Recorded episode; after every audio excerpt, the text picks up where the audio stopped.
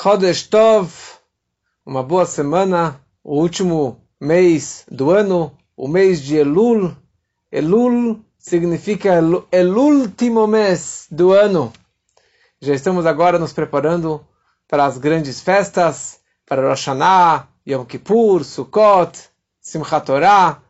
E hoje veremos algo sobre a Parashá dessa semana, a Parashá de Shoftim, e também está ligado e conectado com a ideia com a ideia do mês de Elul.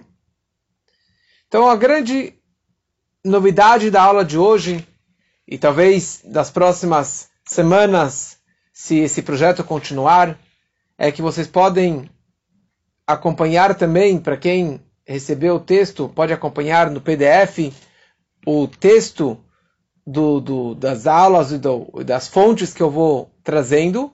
E dessa forma, é de uma forma mais didática, e vocês podem ler e acompanhar e entender melhor tudo que iremos discutir hoje na nossa aula.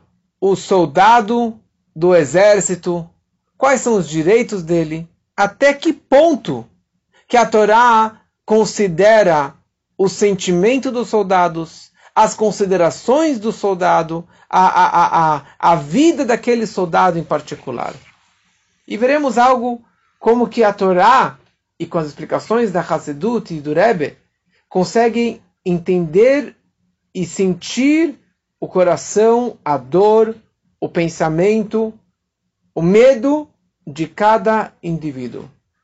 Um pouquinho diferente da guerra que acabamos de ver e que ainda está acontecendo na Ucrânia, como que realmente não se preocupam com vidas, mataram milhares e milhares e milhares de soldados e continuam matando e não se preocupam com esses soldados, como que tem vários depoimentos da, da forma desumana que trataram esses soldados russos e também os ucranianos. Mas aqui a Torá se preocupa com o sentimento do, do animal, o sentimento do escravo, e veremos hoje como a Torá se preocupa com o sentimento de um soldado e, na verdade, os sentimentos para nossa vida. E nesse discurso, o Rebbe foca na ideia do Ahavat Israel, do amor ao próximo. Inúmeras vezes o Rebbe falou sobre Ahavat Israel.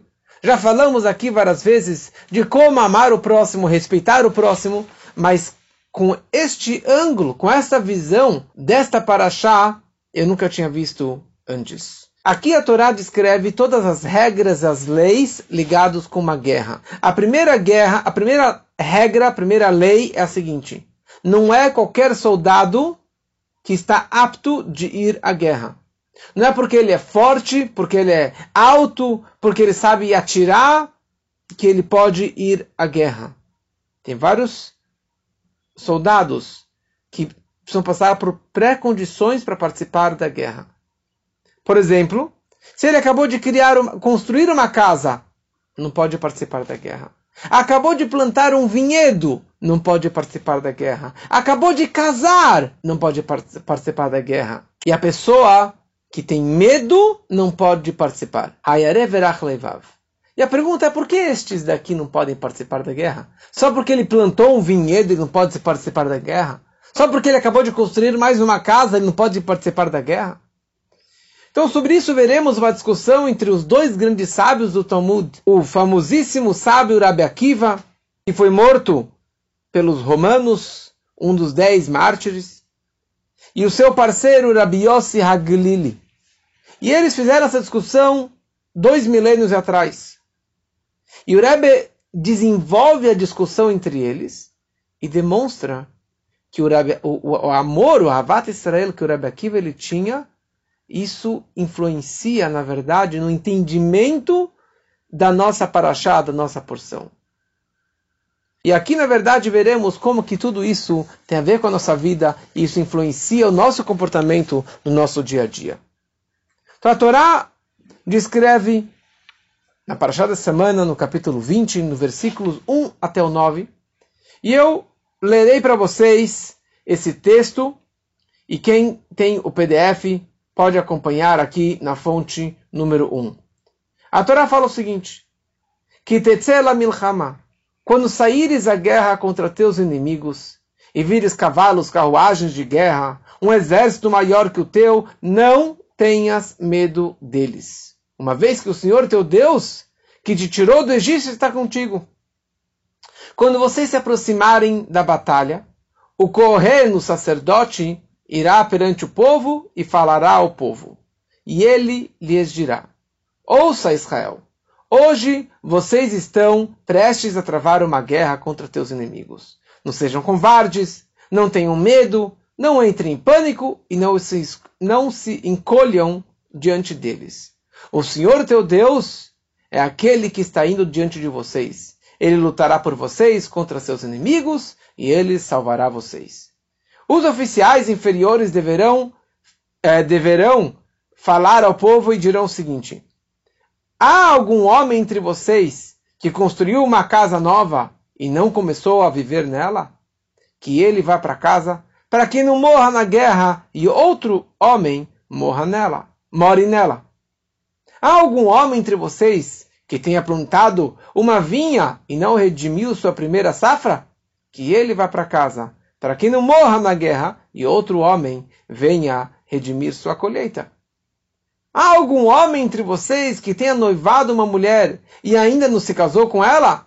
Que ele vá para casa para que não morra na guerra e outro homem case com ela. Os oficiais inferiores devem então continuar falando ao povo e dizendo: Há algum homem entre vocês com medo ou de coração fraco? Repetindo, com medo ou de coração fraco? Que ele vá para casa e não deixe sua covardia desmoralizar seus irmãos. E aí, quando os oficiais inferiores terminarem de falar, eles então nomearão oficiais superiores para conduzir o povo para a guerra. Então aqui na verdade nós temos uma guerra e o que está acontecendo é que está sendo essa seleção, esse recrutamento dos soldados. E aqui a Torá nos descreve quais soldados foram excluídos dessa guerra. E vamos hoje nos apegar, primeiramente, numa explicação do Talmud, por que este que tinha medo não iria participar da guerra. A discussão é entre dois sábios, entre Rabi Akiva e Rabi Yossi Haglili. Então Rabi Akiva diz, o que significa com medo ou de coração fraco? Então isso deve, deve ser entendido como indicado que o homem é incapaz de ficar na frente de batalha e ver uma espada desbanhada, porque isso irá aterrorizar. Ou seja, essa pessoa aqui, de acordo com Rabi Akiva, ele tem medo da espada, ele tem medo da guerra. Vem Rabi Yosef e fala, essa pessoa com medo de coração fraco é aquele que tem medo por causa dos pecados que cometeu. Ele também retorna. Por isso, a Torá forneceu a ele todas essas razões adicionais para dispensá-lo do exército, para que ele possa atribuir a sua partida a uma delas. Dessa forma, o pecador pode deixar as fileiras sem ter que reconhecer publicamente que ele é um pecador. Então, aqui na verdade, a base é a mesma. Tem um homem que está com medo, ele não, ele não pode participar da guerra. Então, não somente que ele não vai trazer nenhum benefício para a guerra, mas ele vai influenciar os outros soldados para também ficarem com medo. E a pergunta é: do que esse soldado está com medo? Está com o coração fraco? E por isso, a Torá fala: você não pode participar da guerra, você deve voltar para casa. O Rebbe Akiva fala: ele está com medo da guerra, ele simplesmente não consegue ver sangue. Rabi Yossi fala, é, uma, é um medo espiritual. Ele sabe que ele pecou contra Deus, ele fez algo contra a Torá, contra as mitzvot, e por isso aqui ele quer uma proteção espiritual. E ele não quer ir para a guerra. Porque talvez, pelo fato que ele pecou, ele vai acabar morrendo naquela guerra. Em 79, 1979, o Rebbe trouxe essa discussão e ele queria entender mais a fundo o porquê Rabi Akiva fala desta forma e o Rabi Yossi Aglili descreve a discussão entre eles de uma forma diferente. E o Rebbe escreve o seguinte: o medo do pecado já é meio arrependimento. Rabbi Akiva, nós conhecemos Rabbi Akiva como aquele que dizia Amarás o próximo como a ti mesmo. Rabbi Akiva disse, esta é a grande regra de toda a Torá. Essa que era a vida do Rabbi Akiva, amor ao próximo. Por isso que ele conseguiu adquirir 24 mil alunos, como já falamos outras vezes sobre ele. Então, Rabbi Akiva, mais do que amor ao próximo, ele também costumava ver o povo de Israel sobre uma luz positiva. Lezakot et Israel. Ele sempre julgava as pessoas favoravelmente. Ele sempre tentava descobrir uma desculpa, que seja uma desculpa furada, para julgar aquele outro judeu favoravelmente. Então, portanto, Rebbe Akiva, quando ele viu um judeu que começou a fazer chuva, que ele está numa direção boa de retorno a Deus, então imediatamente ele já favoreceu aquela pessoa. Mesmo que aquela pessoa ainda não fez uma chuva plena, completa, não, não, não transformou a vida dele num tzadik, numa pessoa melhor, mas ele já tem uma intenção de melhorar, aprimorar o seu comportamento. Rabbi Akiva já enxergou como que ele já está na direção de chuva, no retorno a Deus. Então, por isso, Rabbi Akiva, quando leu esse passuco, esse versículo da Torá, um soldado que tem medo, com coração fraco, ele falou: não posso interpretar isso como uma pessoa que tem medo dos seus pecados, das suas transgressões. E essa pessoa eh, deveria voltar para casa. Por quê? Porque no momento que ele já está com medo dos seus pecados, o fato que ele está, ele está aflito, que ele fez algo contra Deus, que ele transgrediu alguma coisa, que ele sabe que ele fez algo negativo, então ele vai acabar se arrependendo. Ele vai acabar melhorando o seu comportamento. Então eu já considero isso como ele já fez chuva, ele já retornou a Deus.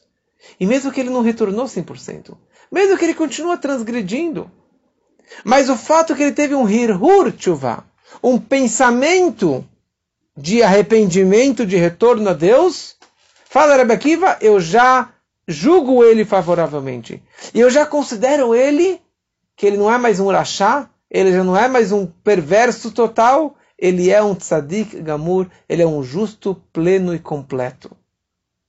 Então, por isso, o fato que ele já está preocupado pelas suas transgressões já apagou todas as suas transgressões. Já zerou a sua conta. E eu não preciso mais se preocupar em relação a isso. E é isso que o Talmud está nos descrevendo. Esse Rabi Akiva, ele sempre vivia dessa forma. O Hayaomer, ele falava sempre isso. Ele sempre repetia. E ele enxergava todas as pessoas dessa forma. Então, ele enxergou um soldado que sabe que pecou, que sabe que transgrediu. Opa, então, na verdade, fala Rebbe Akiva, esse soldado está voltando para trás. A Torá vai falar, está com medo? Medo de sangue, não medo das suas transgressões. Porque as suas transgressões já foram limpas. Só um detalhe importante que outras pessoas me perguntaram outra vez, que a gente fica falando tão favoravelmente dos outros, e às vezes a gente acaba passando a mão na cabeça, certo? Alguém perguntou isso aqui umas semanas atrás. Mas esta é a forma que nós devemos enxergar os outros.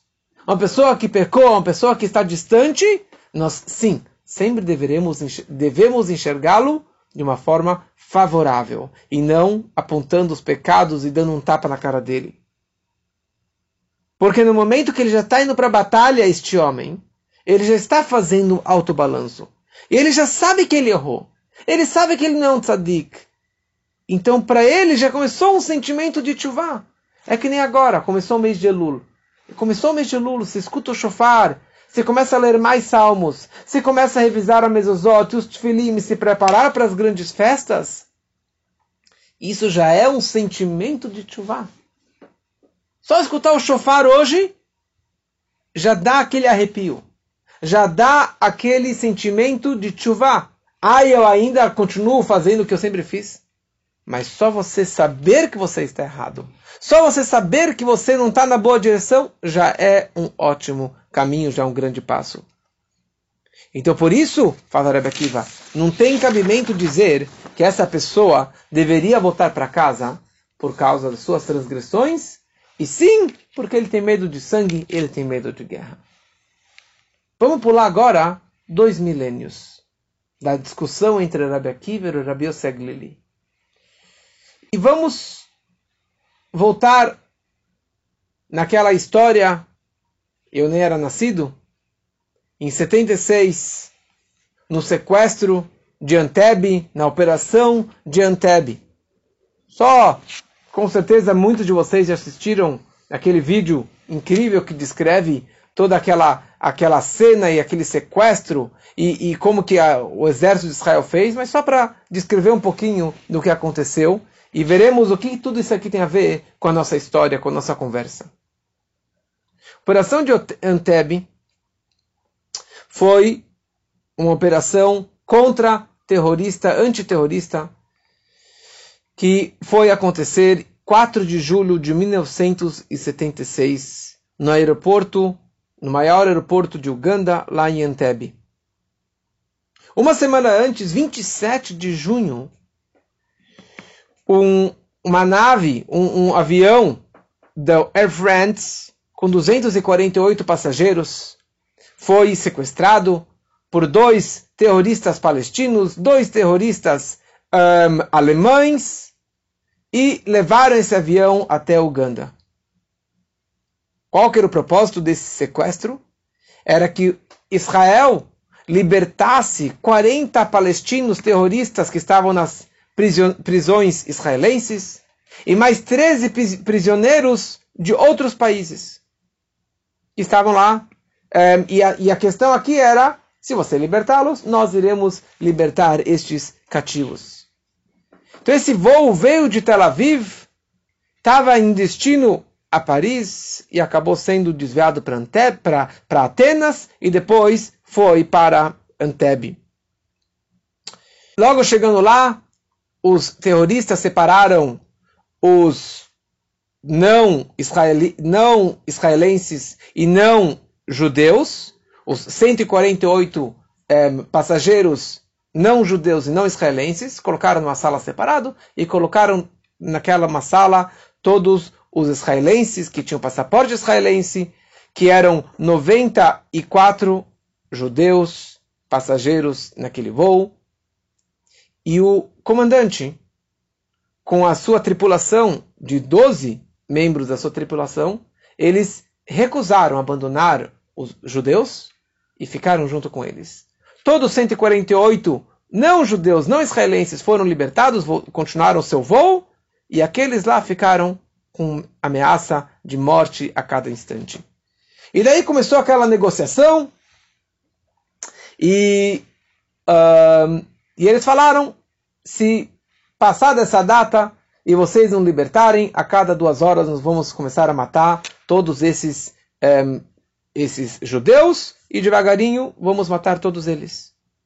E muitos que estavam lá, dos israelenses, dos judeus que estavam lá presentes, entre eles alguns brasileiros também, dois brasileiros que eu saiba, eles ouviram esses alemães, esses dois alemães, conversando em alemão. E eles se lembraram do que aconteceu com eles mesmos, lá no Holocausto, ou o que aconteceu com os pais deles no Holocausto. Naquela seleção do Mengele, na seleção conhecida, que levavam mulheres e crianças para um lado e os homens para outro lado, e assim, terrível a lembrança, o sentimento que eles tiveram naquele momento. Bom, o exército israelense, junto com o Mossad, com a polícia secreta, e com toda uma estratégia, eles conseguiram uma outra, uma, um outro avião parecido, fizeram toda uma estratégia com soldados dentro e falsificaram o presidente de Uganda com carro parecido e eles acabaram aterrizando, ou seja, eles viajaram 4 mil quilômetros de Israel, de Tel Aviv, até em Tebe. E ali eles conseguiram, em 90 minutos, matar todos os soldados, salvar os 106 sequestrados que estavam lá, porque 102 foram salvos e, na verdade, três foram mortos. Cinco israelenses foram bem feridos e o comandante israelense, Jonathan Netanyahu, ele foi morto. Que ele, na verdade, era o irmão mais velho do Bibi Netanyahu, que acabou sendo o primeiro-ministro de Israel. Um, essa operação ficou muito famosa, tem vídeos, se quiserem mais detalhes é só assistir, procurar na internet, que é realmente muito famoso. Por que eu estou contando isso? Porque sete dias depois dessa história, sete dias depois dessa operação, o Rebbe falou no Farbrengen de 12 de Tammuz, ele descreveu essa história e falou bastante coisa sobre isso. Uma outra vez eu falei que o Rebbe falou sobre as mezuzot, que as pessoas que estavam lá, as mezuzot das suas casas não eram kasher, e duas pessoas aqui do Brasil tinham mezuzot não kasher na sua casa, na palavra Hashamaim, nos céus, tinha um furo na palavra Hashamaim, porque eles foram sequestrados nos céus. E logo depois eles trocaram as mezuzot. Foi uma declaração assim de profecia do Rebbe, descrevendo como que todas as mezuzot, ou algumas mezuzot dessas pessoas não estava kasher. E o Rebbe, naquele Farbrengen, naquele discurso, o Rebbe fala sobre a coragem do exército israelense e desses soldados israelenses que arriscaram as suas vidas para viajar 4 mil quilômetros num país desconhecido, com um perigo enorme, para poder salvar a vida dos outros. E conseguir levá-los em paz para a terra que emana leite e mel, para a terra protegida, a terra de Israel, com, onde os olhos de, de Deus estão lá do começo do ano até o final do ano, algo que pela lógica, pela natureza, não tinha nenhuma chance deles ganharem. Mas eles foram, arriscaram suas vidas. E esse foi, na verdade, o grande sucesso deles. E a grande coragem e o Rebbe falou para eles: muito obrigado e achar Koach que vocês foram salvar os seus irmãos judeus naquela situação toda. Se arriscaram suas próprias vidas e que vocês sejam abençoados e que sejam abençoados inúmeras vezes mais do que vocês fizeram. E o Rebbe realmente agradeceu e elogiou e deu bênção para essas pessoas. Na sequência, desse discurso do Rebbe, alguns líderes judeus, rabinos, grandes rabinos, grandes líderes, eles criticaram o Rebbe. Eles levantaram e fizeram artigos contra o Rebbe. Você vai cair da cadeira, mas Rebbe, eles falaram o seguinte: Como é possível você elogiar, louvar e agradecer esses soldados que não são religiosos, que não seguem a Torá e mitzvot. E ainda você fala que Deus faz milagres por estes homens, por esses soldados pecadores? Assim que eles falaram. Esse foi o argumento que eles trouxeram contra o Rebbe. Como que você elogia esses soldados? E na sequência, no próximo Shabat, o Rebbe, ele continua o discurso elogiando os soldados e ele fala: olha, tiveram algumas pessoas que vieram criticar, que vieram gozar, mas Deus protegeu eles. Deus deu para eles sucesso na sua missão. Então eles têm um quinhão no mundo vindouro, um Halek sem sombra de dúvida. Porque eles arriscaram suas próprias vidas para poder salvar os outros. São pessoas com mérito inagualável. Um mérito que eles fizeram aqui sem buscar nenhum mérito, sem nenhum kavod, sem nenhuma recompensa. Jovens que abandonaram suas casas, suas famílias, sem saber que iriam voltar para casa, milhares de quilômetros de Israel, para poder salvar dezenas de judeus em apuro. A maior prova que Deus estava com eles é que Deus deu para eles um sucesso, um sucesso incrível e eles conseguiram, na verdade, salvar praticamente todos aqueles que estavam lá sequestrados. Não existe um milagre maior do que esse nas últimas décadas. Um milagre visível e revelado.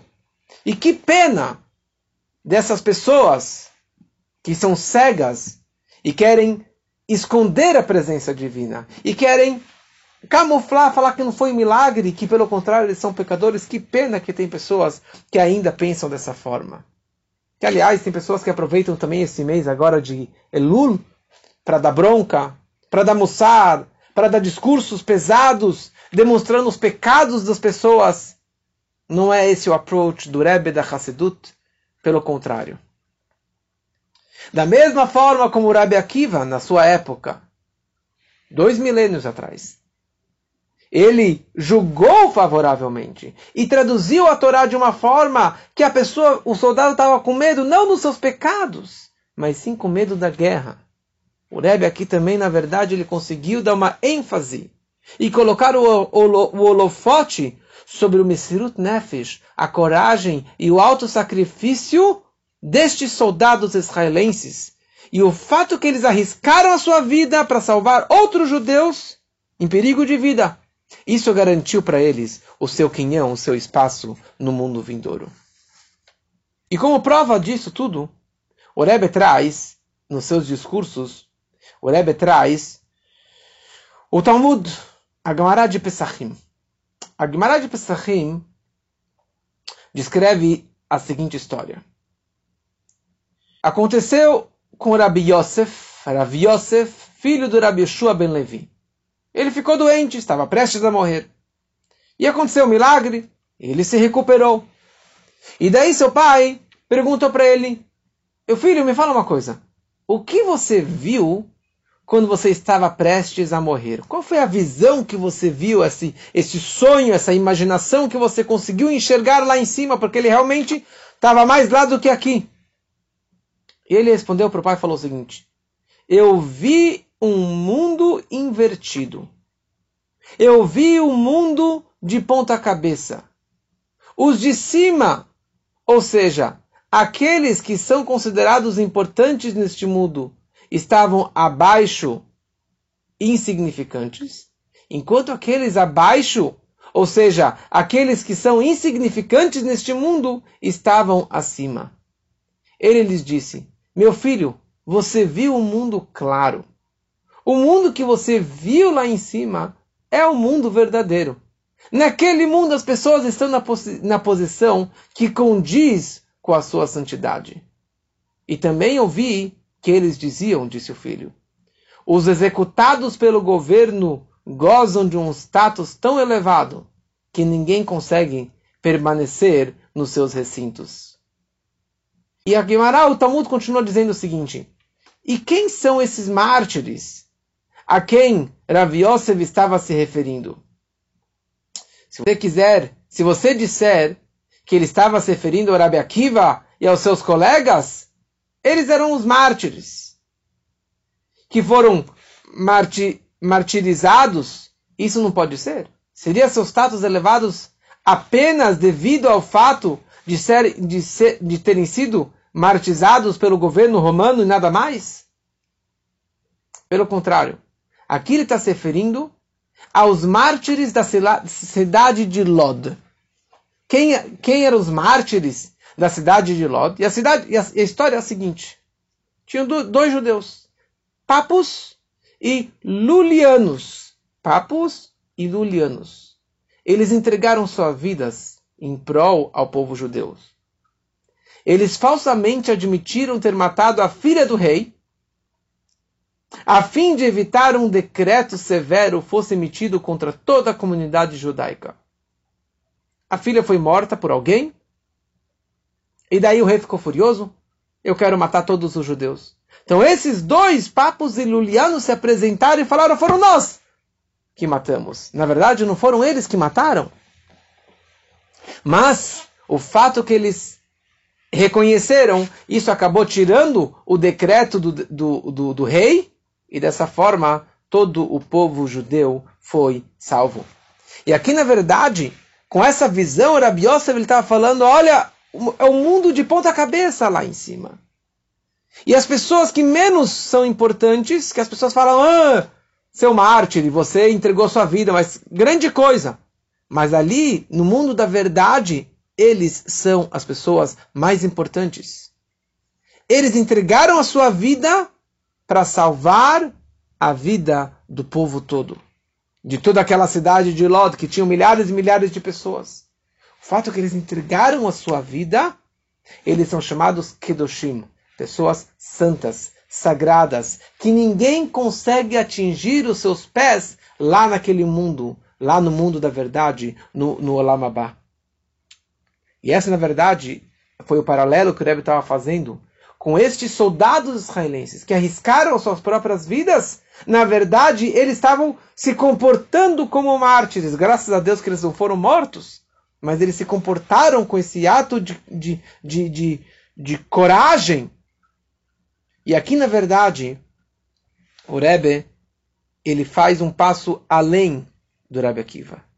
O amor ao próximo do Rebbe é maior do amor ao próximo que o Rebbe Akiva nos ensinou. Rebbe Akiva falou, olha, um Hayal, um soldado que ele está sofrendo, ele está com medo da guerra, ele está com medo, na verdade, das suas transgressões, então eu já considero como se ele já, já fez uma chuva, ele já retornou para o bom caminho. E aqui o Rebbe fala mais ainda. Um soldado que entregou a sua alma, a sua vida, para poder salvar o povo, ajudar um outro judeu, o simples fato que ele se entregou já é um mérito que não existe igual quanto o dele. E ele já está garantido que ele vai receber o seu quinhão no mundo vindouro. Olha só que incrível a forma que o Rebbe julga e enxerga cada pessoa. Então essa é a primeira parte da discussão. Essa é a visão e a interpretação sobre o Rabbi Akiva. Vamos entender agora a segunda opinião. A opinião do Rabi Yossi Aglili. Rabi Yossi Aglili, ele disse que o que significa a pessoa que tem medo e coração fraco é uma pessoa que realmente pecou. Então ele pecou, ele tem que voltar para casa. Mas fala o Rabi aqui, fala o Rabi Yossi, por que a Torá mistura e fala, olha, tem mais pessoas que vão voltar junto com você? Ou o cara que acabou de casar, acabou de construir uma casa, acabou de plantar um vinhedo, ele também volta para casa. O que, que tem uma coisa com a outra? Se ele está com medo, volta para casa. Mas se plantou uma casa, se plantou um vinhedo, se construiu uma casa, tem que voltar para, tem que voltar para, um, tem que voltar para casa, não vai para a guerra. Por que isso? E pior ainda, você está enfraquecendo a tzavá, você está enfraquecendo todo aquele exército porque aqui não são três pessoas que estão voltando para casa. São quatro tipos de pessoas. O que está com medo, o que construiu uma casa, o que casou e o que construiu, que, que plantou um vinhedo. Isso são centenas ou milhares, não sei quantas pessoas são nisso. Então você tem centenas de pessoas que nem saíram para a guerra. Por que isso tudo?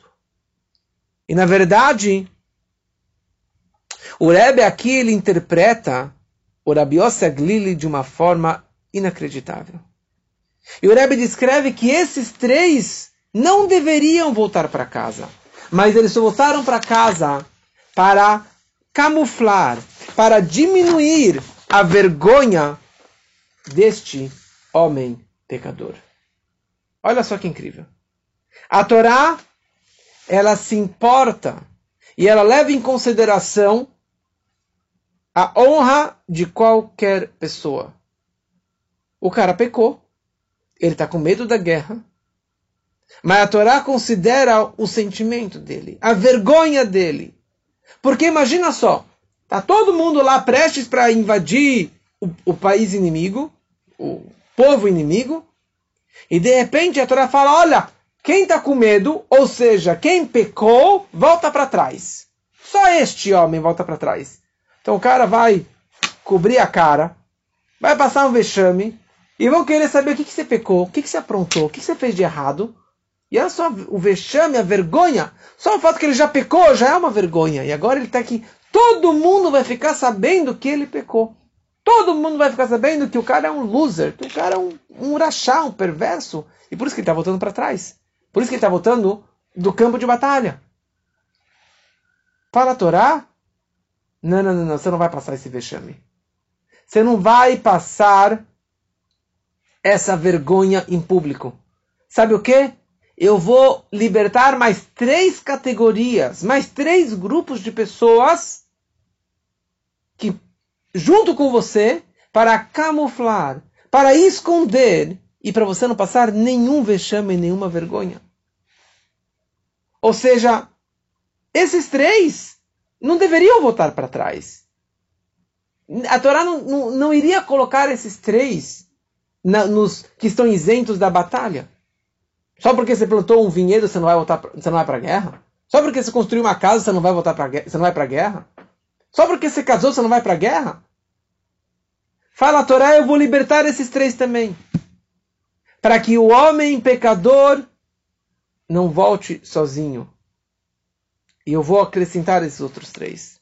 Por quê? Porque daí todo mundo vai enxergar para ele e falar: ah, ele votou porque ele acabou, ele noivou, porque ele construiu uma casa, ele está plantando, mas não porque ele pecou. Ninguém iria enxergar o pecador como pecador, como transgressor. E olha só que incrível. A vergonha dos pecados é uma coisa positiva. Isso ajuda a acaparar a expiação para a pessoa. Isso ajuda para o futuro que eu não vou transgredir. E os outros, sabendo que eu pequei, eles também vão tomar cuidado para não transgredir mais para frente. Mas por outro lado, aqui a Torá faz, acrescenta mais três categorias que estão isentas de ir para a guerra. Isso vai enfraquecer todo o exército, porque a guerra tem que ser uma guerra natural, tem que ser uma guerra pelos caminhos da natureza, tem que ter um bom exército, uma boa tzavá, como que hoje o exército de Israel é um dos melhores do mundo. Então, fa faltando essas centenas de soldados, você está enfraquecendo o, o exército. E você está aumentando o perigo para o exército.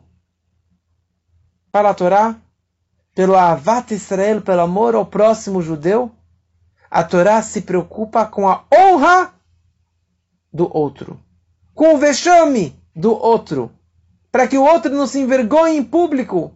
A Torá fala: eu vou acrescentar, eu vou inovar aqui mais três categorias que estão isentas, para que todo mundo enxergue dessa forma e que ninguém fale que este homem ele é o pecador.